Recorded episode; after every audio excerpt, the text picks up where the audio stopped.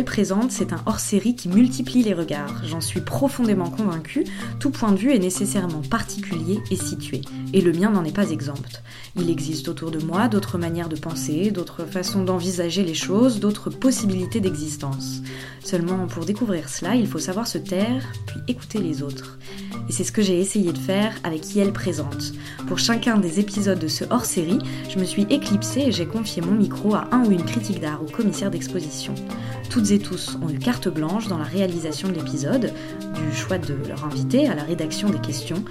Les entretiens de Yel Présente sont donc gorgés de mots, d'interrogations et de manières de penser qui ne sont plus uniquement les miennes. Allez, je vous présente la personne à qui je vous confie aujourd'hui. Aujourd'hui, l'épisode de Yel Présente est pensé par une historienne de l'art. Troublée par l'absence de cours sur les artistes femmes pendant ses études, elle décide de lancer en mars 2020 un format vidéo d'une dizaine de minutes pour mettre en avant l'une d'entre elles. Diane Herbus, Yayoi Kusama, Claude Cahin et Marcel Moore, chaque semaine, elle se focalise sur une œuvre nouvelle. Son boulot est bourré d'intelligence et d'énergie, c'est donc avec beaucoup de fierté que je confie mon micro à Margot Brugvin pour cet épisode de Yel Présente. Bonjour Margot, et merci d'avoir accepté mon invitation. Bah, merci à toi. Est-ce que tu peux nous en dire un peu plus sur euh, l'artiste que tu as décidé d'inviter? Est-ce que tu peux nous dire euh, ce qui t'a plu dans son travail et ce qui te touche dans son travail? Comment tu l'as rencontré? Oui, bien sûr. Bah, j'ai décidé de, immédiatement d'inviter Nathanaël C'est vrai que ça n'a pas pris beaucoup de temps. une demi-seconde, je pense. Et ouais, la première fois que j'ai rencontré euh, l'œuvre de Nathanaël, c'était en mai 2018. Euh, c'était la fin d'un long hiver pour moi et je venais de démissionner d'un travail infernal et j'étais allée récupérer un peu d'énergie dans le sud de la France et tenter de me souvenir pourquoi j'aimais l'art en faisant euh, le tour des musées dans le coin.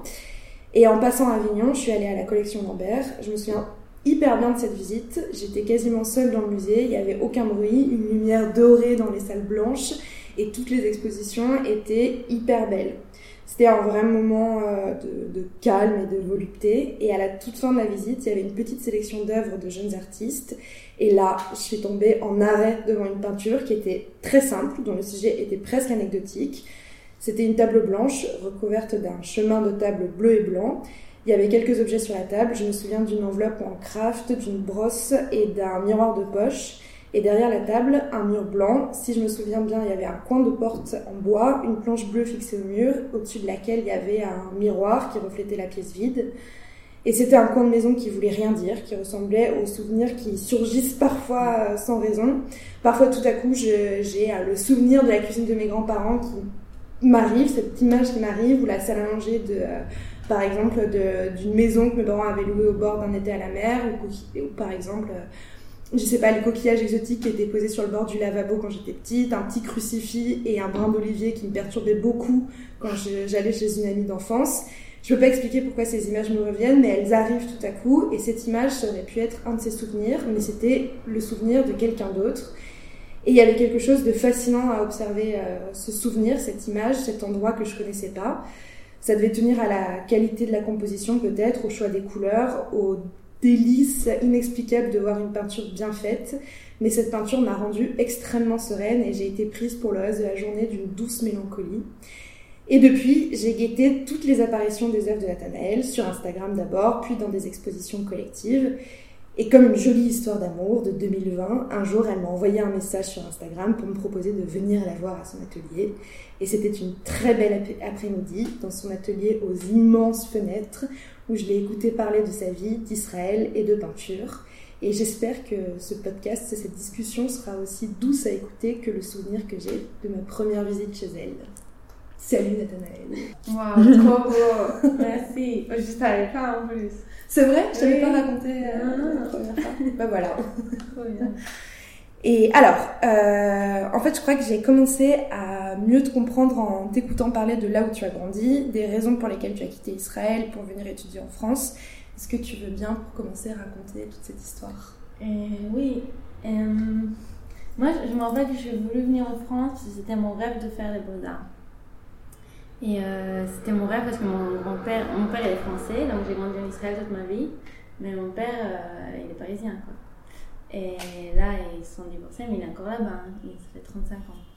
Et donc, je suis venue en France tous les ans en mode vacances.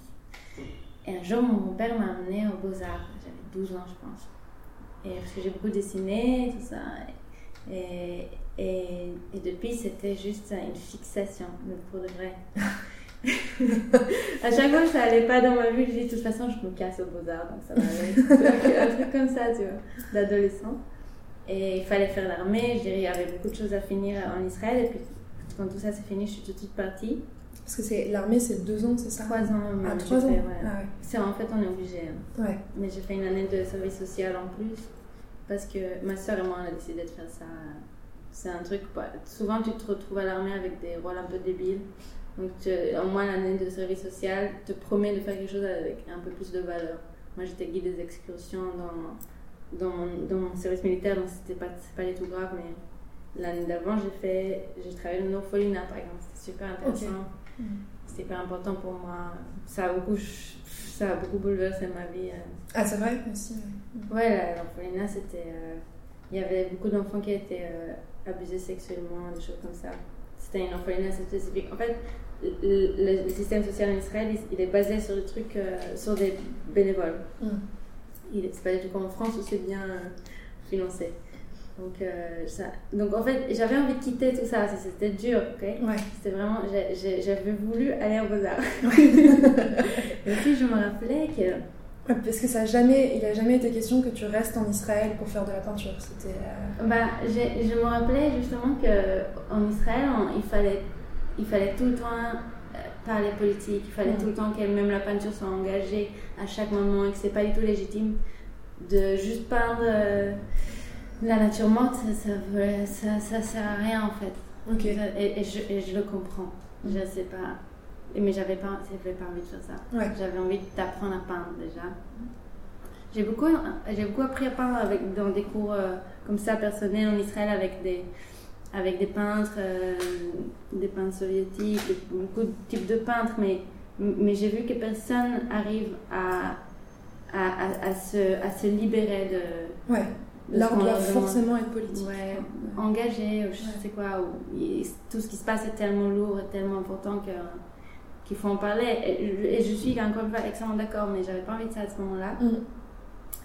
Et, et j'avais envie d'aller aux Beaux-Arts et juste apprendre à peindre avec les gens qui sont qui sont du monde qui viennent du monde entier qui peuvent juste venir avec leurs histoires et, et, j'avais envie de, de- voilà de plus plus d'universalité aussi Ouais.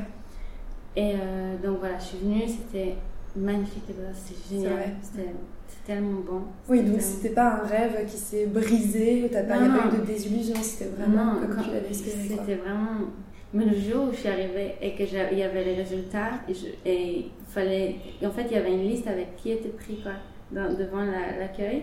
J'ai même pas vu la liste, j'ai juste rentré à l'accueil, je regardais le gars, il m'a regardé, il m'a dit Bon, t'as pas vu la liste J'ai dit La liste? Ah non, bon, donne-moi ton nom. J'ai dit Ok. et, et il m'a dit mon nom, il a dit Ouais, ça va, c'est bon. Et je me rappelle, j'étais en, en dessous du desk, je me suis accroupie comme ça en dessous du desk, comme ça, toute petite. et il, il allait comme ça de- devant le desk et il m'a regardé, il m'a dit ça va aller? J'étais tellement heureuse quand même, c'était vraiment, c'était vraiment un dream true. Vous- Je sais pas si vous vous rendez compte, venir du Moyen-Orient à Paris, euh, à ce moment, c'était juste. euh, donc j'ai vraiment vécu, ouais. Mm. J'ai vraiment vécu avec toutes, euh, toutes les émotions qu'il faut. Et, euh, et ensuite, quand c'est fini, je me suis demandé quoi, je rentre en Israël, bah, qu'est-ce que je fais? Mm. tu vois? Et non, j'avais envie de rester. non, Paris est extrêmement généreuse avec, avec moi, je trouve. Ouais, j'ai l'impression que. C'est tellement bien d'être peintre ici, les gens ils comprennent la, la nécessité de la peinture, c'est c'est juste ça déjà, c'est énorme. Ouais. Ouais. Ouais, puis t'as un atelier qui est absolument magnifique. euh, Maintenant, oui, oui. Ouais. Ça c'était long par contre, je crois. Ouais, c'était un peu long, c'était travailler. 7 ans. Mais avec la drague, ça allait assez vite. Et surtout que, oui, la France, voilà, j'ai l'impression qu'ils ils, ils veulent que les artistes restent. Mm. Et c'est un- voilà, ça fait plaisir. Bon, c'est super euh, beau d'entendre ça, du coup, c'est. euh, On se rend pas forcément compte quand non, on quand vit on a l'habitude d'un système social, on se rend pas compte à quel point c'est rare aussi. Ouais.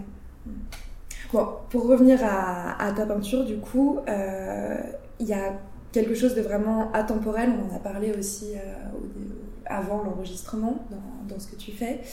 Il y a certaines œuvres qui me rappellent presque les primitifs italiens, le tout début de la Renaissance. Peut-être ça tient à la composition qui est très simple, souvent assez dépouillée, mais toujours très efficace, aux figures qui sont un peu euh, hiératiques. Est-ce que c'est une période qui t'inspire euh, Et de façon générale, quels sont les mouvements artistiques, les peintres, qu'ils soient, qui sont anciens ou contemporains, qui t'ont nourri et qui euh, continuent aujourd'hui à te nourrir? Hmm. Oui, oui, euh, primitif italien, j'adore, j'adore le 15e siècle, 14e siècle, tout ça, Fra Angelico, Giotto, j'adore ça. Hmm. Mais oui, c'est aussi parce qu'ils sont très. ils, sont très c'est, très simplement fait. Ouais. C'est-à-dire qu'il y a vraiment un truc de récit.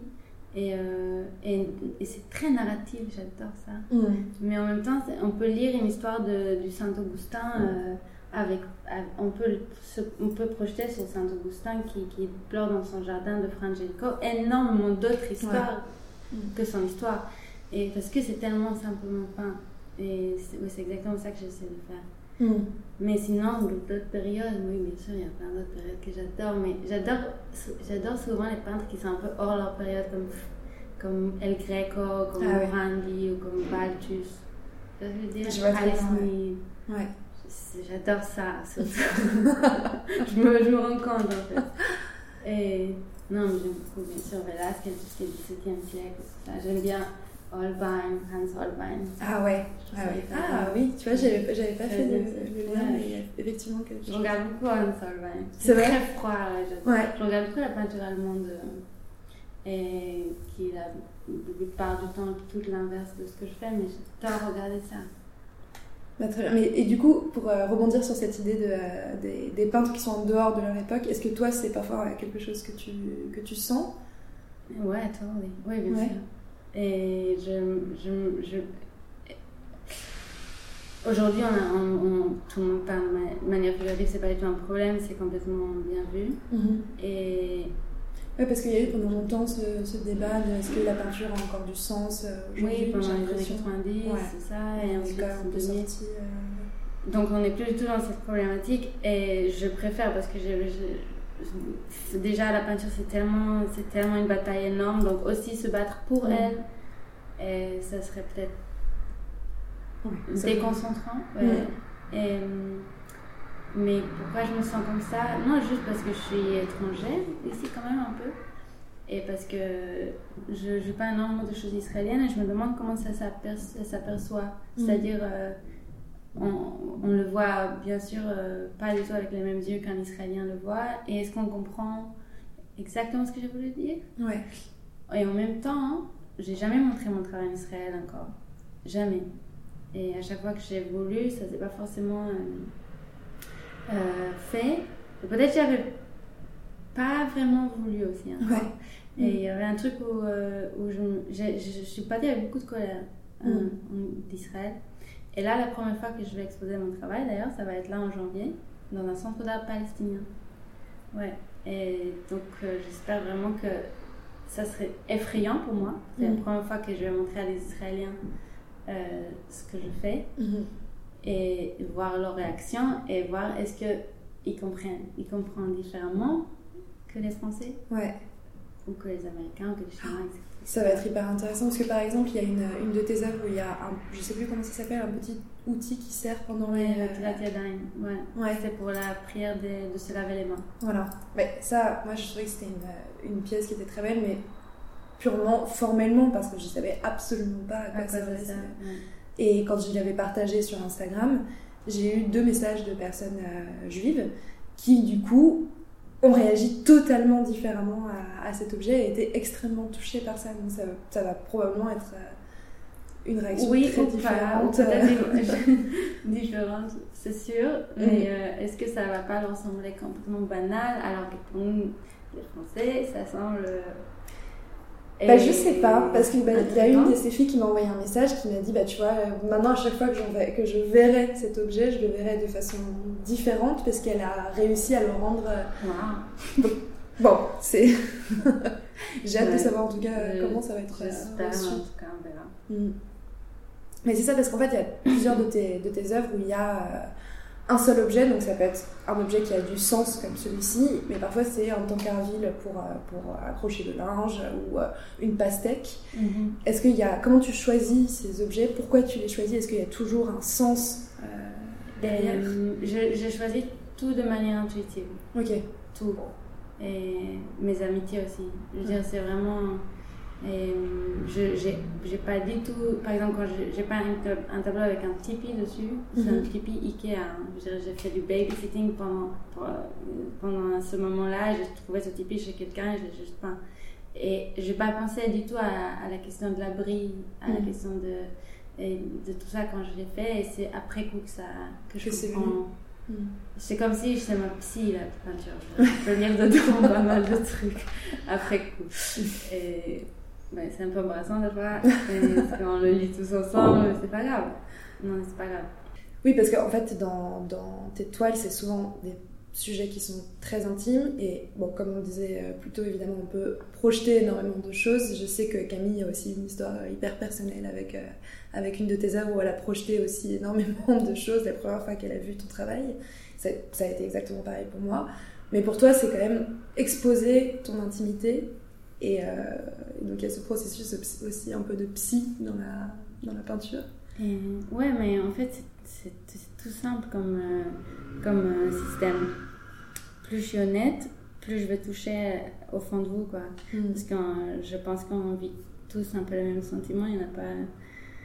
Je veux dire, on est. Ouais, mais je pense que c'est ça. Si on en parle, en- franchement, entre femmes, d'ailleurs, ça arrive plus souvent, Mm. c'est qu'on découvre énormément de similarités, énormément de, de, de problèmes en commun ou de sentiments en commun. Et, et plus je vais être honnête, plus je vais gagner en, en communication. Ouais. Donc, euh, donc oui, et ce qui est dur, par contre, c'est pas du tout dur pour moi d'exposer. Je suis très extravertie dans ce sens, euh, juste raconter euh, ce que je sens pour de vrai. Mais, mais ce qui est plus dur pour moi, c'est de savoir ce que je sens pour de vrai. Des fois, Mm. j'ai pas du tout envie de, de rentrer dans la à l'atelier, de rentrer dans des, dans des zones comme ça. De... Par exemple, j'ai perdu mon grand-père il y a pas longtemps. Mm. Et, euh, je me... et je suis revenue à l'atelier. J'étais en Israël à ce moment-là pendant le confinement. Je suis rentrée à l'atelier et je me suis trouvée complètement sur la surface.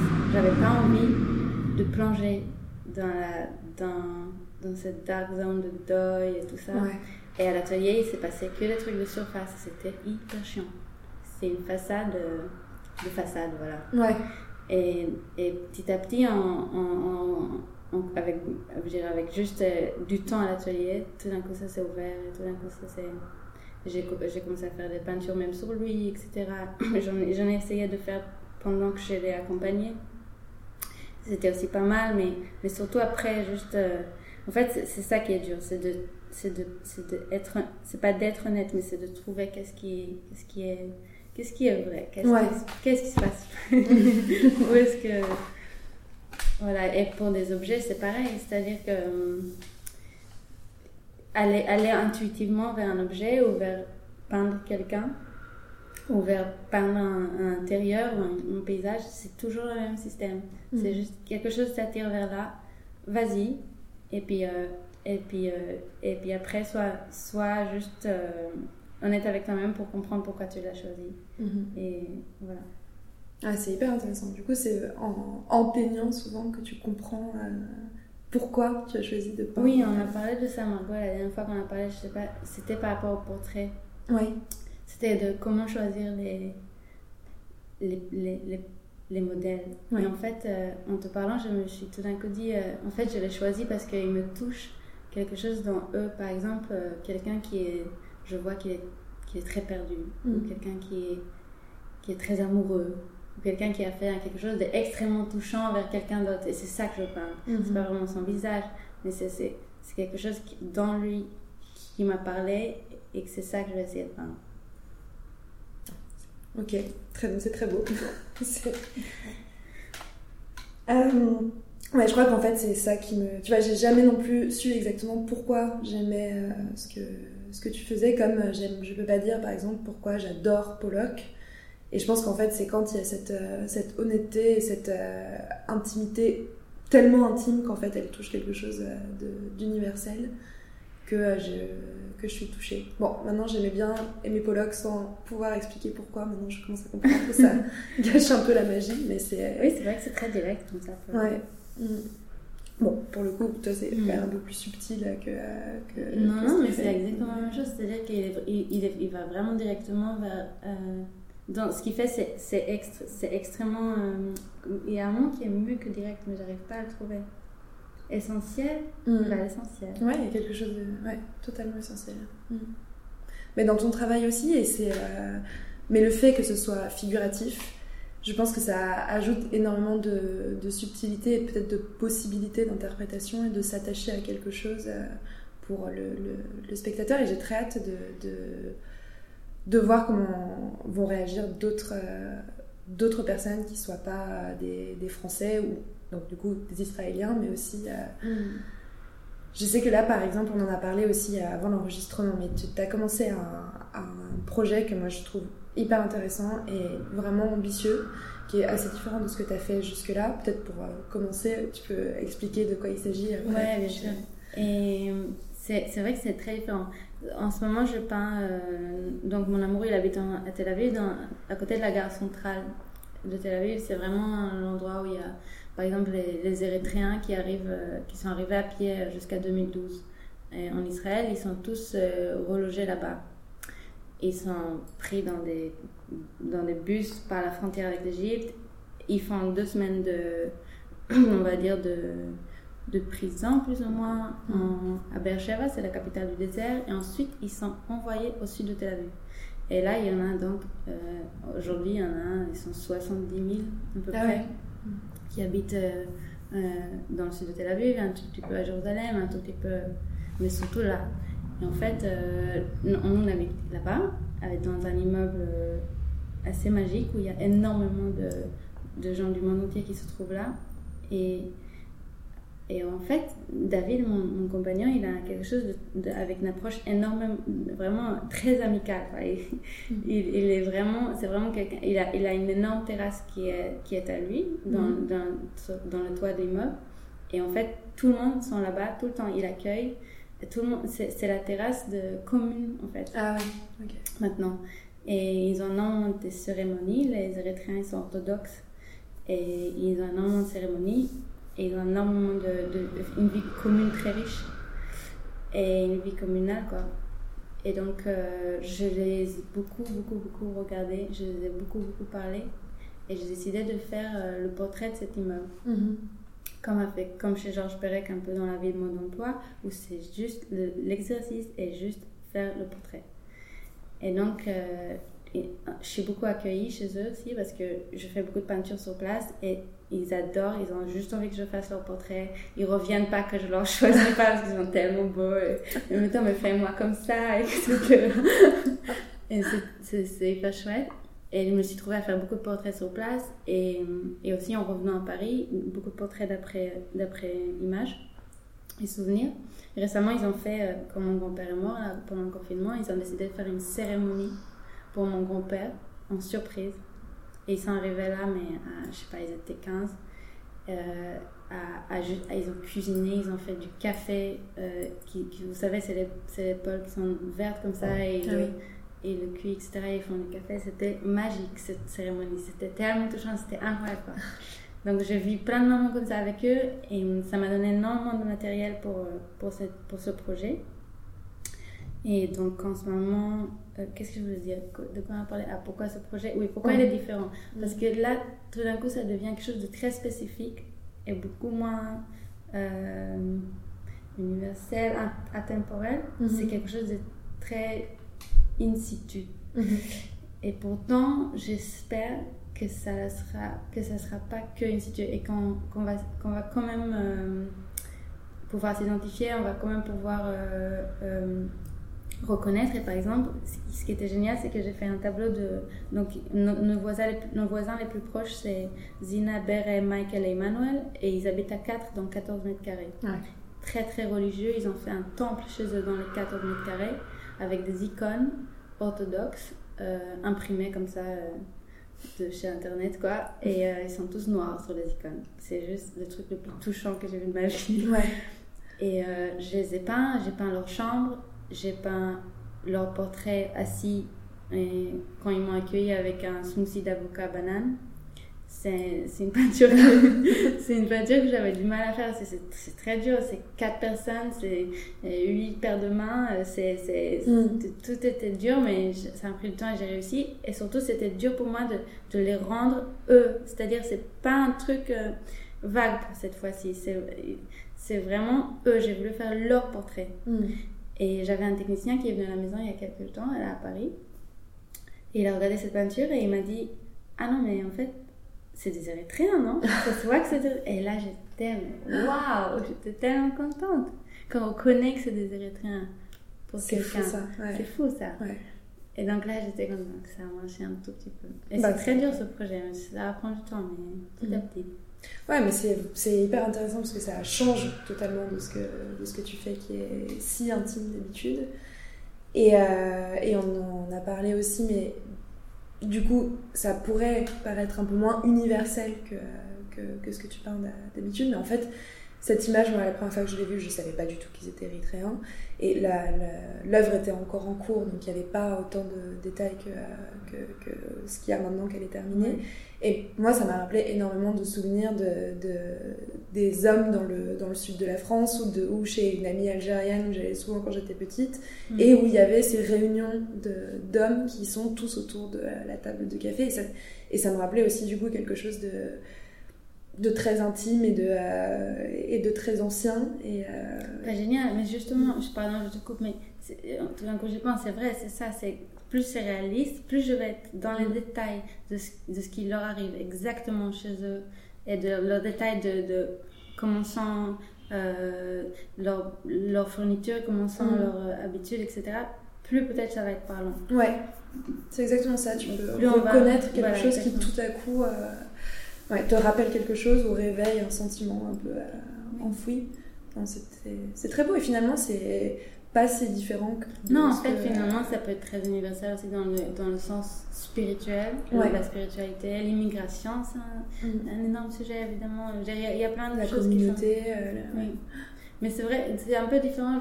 C'est vraiment la première fois que c'est extrêmement important pour moi que ça soit eux Mm. et pas. Et pas. Je parle pas de l'histoire de l'immigration en général. hein. Je parle juste de, de, de, de eux, de ces quatre hommes Mm, mm. dans ce portrait. Ouais, mais c'est parce aussi. que c'est eux que je connais. Ouais. C'est pour ça, c'est Bah, ce c'est qui est ça. important pour moi. Mm. Je, je, je parle jamais de choses que je connais pas. Jamais. Jamais je vais chercher des photos sur internet, etc. Parce que je. je- voilà, je, trouve ça. Ça serait prétentieux de ma part de parler de choses que je connais pas. Donc, mieux je connais, mieux je me sens, me sens légitime de pouvoir en parler. Mm. Mm. Et au sujet de cette peinture, donc tu disais comme ça avait été difficile, je me souviens que la première fois que je suis venue, il y avait un autre portrait de groupe où tu disais que c'était vraiment difficile d'arriver à. Ouais, j'ai fait genre trois fois. Ouais. T'as fini par y arriver? Euh, non, euh, je l'aime plus maintenant. Mm. Euh, je l'ai je l'ai envoyé, je, veux dire, je, vais le continuer, mais je vais pas le montrer tout, de suite. Euh, mais je vais, en fait, c'est un exercice comme ça qui est, très dur pour moi, la, scène de table. J'en ai fait une en 2013. Elle était extrêmement photographique. C'était des hommes de ma famille dans le sud de la France. C'était extrêmement photographique ça m'a énervé. J'ai lâché pour quelques années. Ensuite, avec ma copine Hélène, on a fait, euh, on a fait comme ça des. Elle a fait une scène de table, on a fait une, une scène de table en même temps. Et je, je trouvais encore une fois que la- sa scène était tellement sublime que Mm. j'ai juste arrêté. Ensuite, j'étais en Chine, loin de tout. Là, ça m'a vraiment libérée. J'en ai fait une. Je viens de la couper, elle est ignoble, je, je la déteste, c'est horrible. non, mais en fait, c'est un exercice très dur. Ouais. Et il y, en a plein de sujets comme ça que je fais depuis des années que j'arrive pas. Par exemple, les oiseaux. Mhm. J'en ai fait déjà une toile des oiseaux, elle était pas mal, était bien. je- je Ah, il était sublime. Oui, C'est un des tableaux que je préfère. je veux continuer à le faire, tu vois, ce sujet des oiseaux. J'ai tellement de, de visions qui me viennent comme ça avec plein d'oiseaux, hein, des manuels d'oiseaux, des trucs comme ça, et c'est extrêmement dur à peindre. C'est d'ailleurs extrêmement chiant à peindre. Juste que tu veux que ça soit identifiable, les oiseaux, tu sais. Ouais. C'est pas du tout l'aventure, hein. il faut juste que ça soit reconnaissable. J'en s'ennuie, mais je peux pas te dire ça. donc, donc, il faut que je trouve une manière donc que ça soit intéressant pour moi de peindre et que ça soit une bonne toile. Il y a plein de sujets comme ça, Mhm. mais qui m'accompagnent et que je vais réussir un jour. Ouais. Mais j'ai le temps. Voilà. Ouais. Mais ça, c'est, en fait, ça me fascine tous les deux d'entendre quand les, les peintres surtout parlent de la difficulté de peindre. Tu, tu me disais aussi que tu voulais réussir à peindre de façon plus épaisse, Oui. mais que c'était difficile que ça devienne pas croûteux. Parce Ouais, qu'effectivement, c'est quelque chose que je déteste. Et vraiment, j'ai l'impression que c'est un combat constant euh, vrai. de peindre. C'est vrai, c'est Mm. vrai, c'est vrai. Et ouais, Ouais. peindre euh, avec du blanc, par exemple. Je, je laisse beaucoup la lumière euh, du, de la toile. hein. C'est-à-dire que là, par exemple, sur la- cette toile-là, on la voit pas dans le podcast, mais elle est, c'est un portrait d'une fille, qui, une de mes voisines à Tel Aviv, elle s'appelle Jania. Tout est rose. Et en fait, quand c'est rose pâle, quand c'est rose clair, c'est pas du tout le blanc. Mm. C'est pas, c'est juste l'arrière de la toile, c'est juste le blanc de la toile. Ou bien le sienna brûlé sur lequel je peins parfois, c'est vraiment la lumière de derrière. Mhm. Lâcher ça, ça, ça, serait, ça veut dire euh, lâcher le sol pour moi. Ouais. Ça veut dire euh, voler, quoi. Ça, tu, tu peux te perdre. pour moi, perdre la, le, le- La luminosité de la, la toile la elle-même. toile, Ouais. je, je vais pouvoir. euh, j'ai très peur. Et j'ai très peur que ça, ça devienne une croûte, exactement. Mm. En même temps, j'arrive euh, parfois à, à surmonter ça et je, voilà, je, je suis très conservative en fait. Ouais. Conservative, conservatrice radicale. quoi. C'est vraiment, c'est vraiment, j'ai- j'ai Une vraiment. conservatrice radicale, Ouais, c'est pas ça. mal.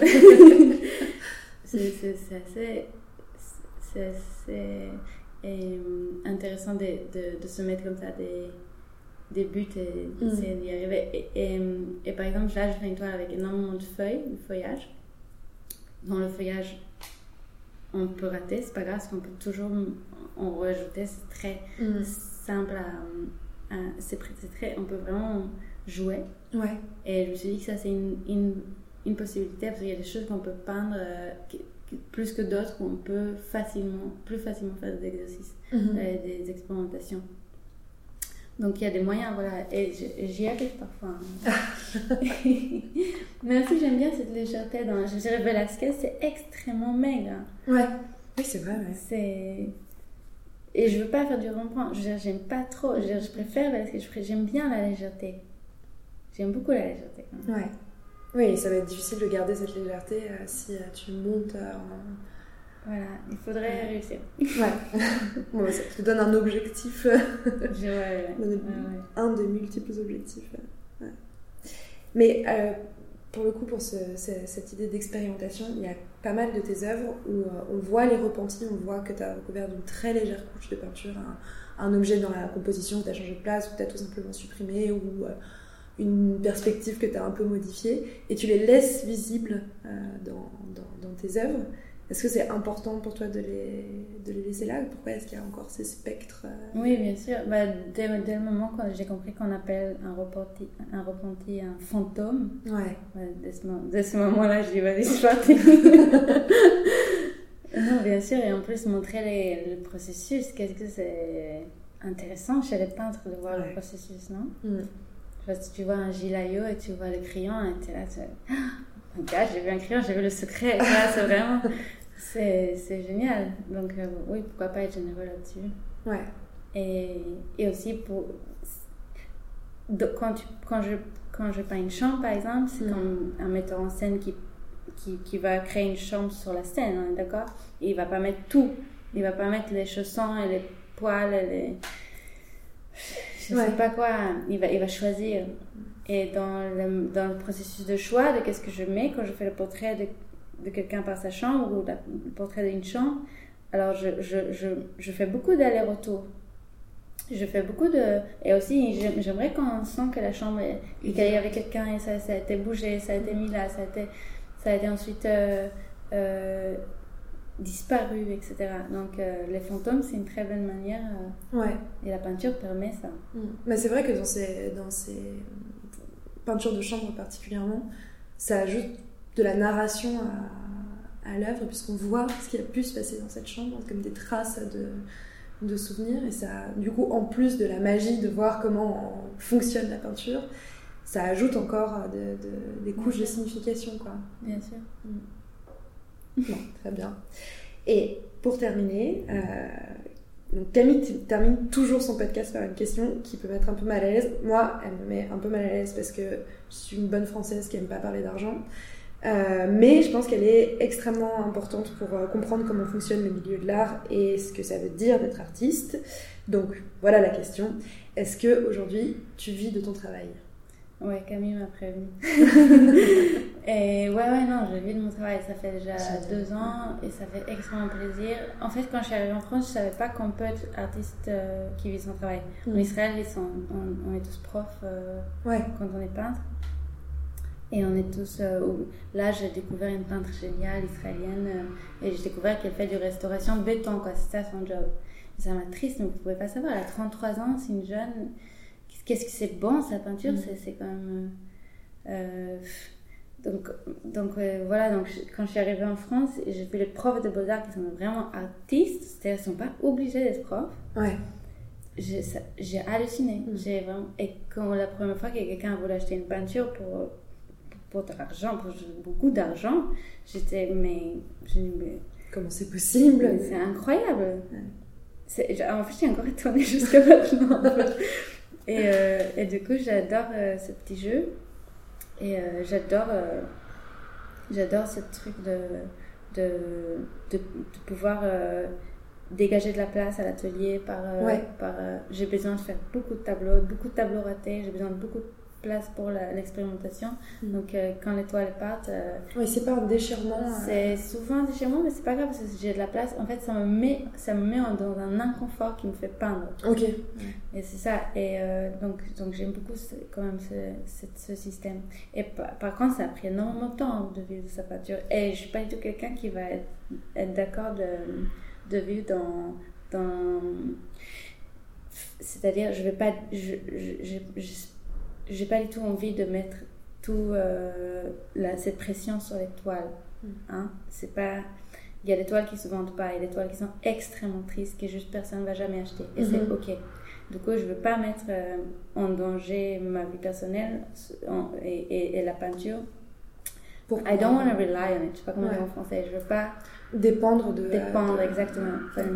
De, de la peinture. Du coup, j'ai travaillé dans un centre aéré pour enfants euh, donnant des cours de peinture pendant 8 ans, quand j'étais au Beaux-Arts. Un peu après, j'ai travaillé dans un hôpital avec des enfants autistes en donnant des cours de peinture pas mal d'années.